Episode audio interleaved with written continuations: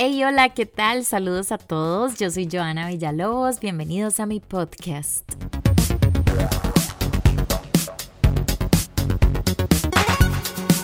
Este tema salió en mi cabeza la noche de ayer. Tenía otro, pero vi un video que realmente me pareció súper, súper interesante de analizar. ¿Serán nuestros exnovios los maestros de nuestra vida amorosa? Un toque contradictorio, ¿vos qué pensás? Si nos dijéramos a nosotros mismos o apuntáramos en un papel, ¿qué aprendí sobre cada uno de ellos? Bueno, por ejemplo, yo del primero aprendí a no llorar tanto. Siempre lloraba por todo, por una discusión, por un comentario. Y realmente él se estresaba tanto de mi llanto que me pasaba diciendo, ay, ya, para de llorar, no puedo más. Qué duro, sí.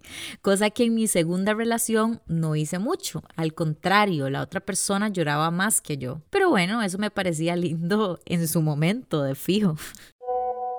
A mí mi relación con mi ex me enseñó que tengo que ponerme yo en primer lugar. A veces cedemos a muchas cosas por satisfacer a otra persona o por quedar bien con otra persona que en el tiempo no son sostenibles. Entonces terminamos fallando y terminamos poniendo a nosotros en un segundo, tercero o cuarto lugar.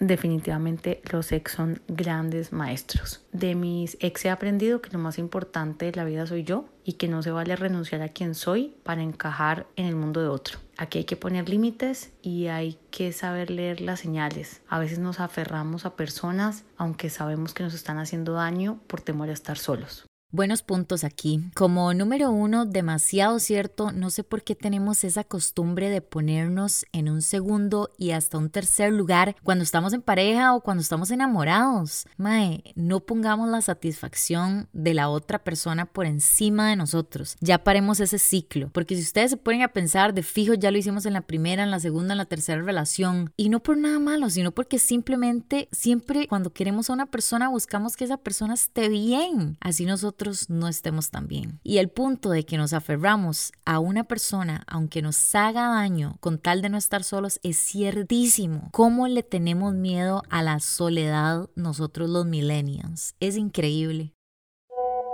De mi última relación, reaprendí o reafirmé mi creencia en, el instinto, en que hay que confiar en ese instinto, ese sexto sentido que de una u otra forma te da alertas, te da alarmas y normalmente uno por estar muy enamorado, muy cegado por, por ese enamoramiento, pues deja de creer en ese instinto y, y pues como dice el viejo refrán, cuando el río suena, piedras trae.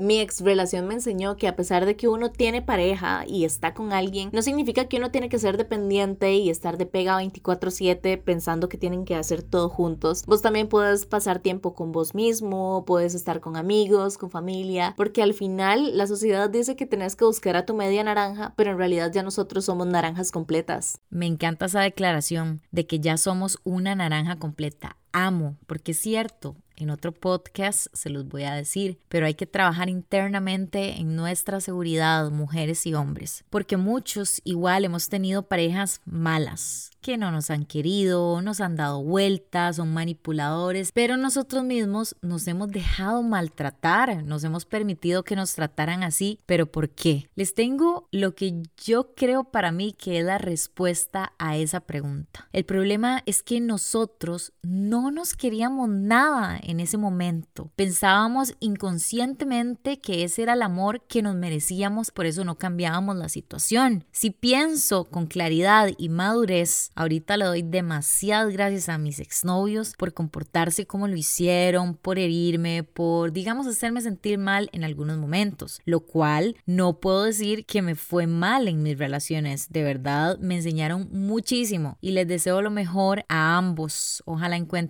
lo que tanto buscan o quieren en su vida y esto es realmente honesto. Pero yo creo que esto cae en nosotros. La culpa ha sido de nosotros por creer que ese era el amor que queríamos y que nos llenaba y no, no era suficiente.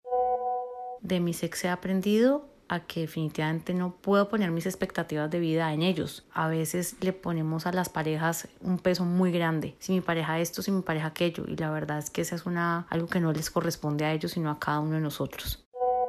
Ma, yo sí creo que los ex son nuestros maestros, definitivamente. A ver, nos enseñan cosas que no queremos repetir y nos enseñan cosas que no queremos volver a pasar. Entonces, buenos o malos, de alguna forma nos están enseñando. Entonces, yo sí creo que sean nuestros maestros. Qué importante eso de las expectativas hacia las demás personas y me incluyo demasiado en este tema. Ahora queremos un novio o novia que tenga todo, casa, trabajo, que sea guapo, fiel, caballeroso, que escuche buena música y si no, no me funciona. O sea, bajémosle un par de rayitas, porque si no, soltero nos vamos a quedar gente. La conclusión hacia este tema es que tenemos esta percepción de que los sex son las peores cosas que nos han pasado en la vida, así todavía les queramos o nos gusten. Y el problema está en nosotros por calificarlos de esa forma, que si se portaron mal, nos dieron vuelta, etcétera. Sí, pero ya eso es cosa del pasado. Agarremos lo aprendido y démosle viaje a la situación, porque si no, nunca lo vamos a superar y ese sentimiento y energía nos va a perseguir por mucho tiempo. Este fue mi episodio del día de hoy. Espero que lo hayas disfrutado. Nos escuchamos martes y jueves. Gracias, gracias por escucharme y mantenerme en los primeros lugares de todos los podcasts de Costa Rica. No saben lo feliz que me hacen me dan ganas de seguir trabajando. Que la pasen súper bien. Nos escuchamos la próxima. Chao.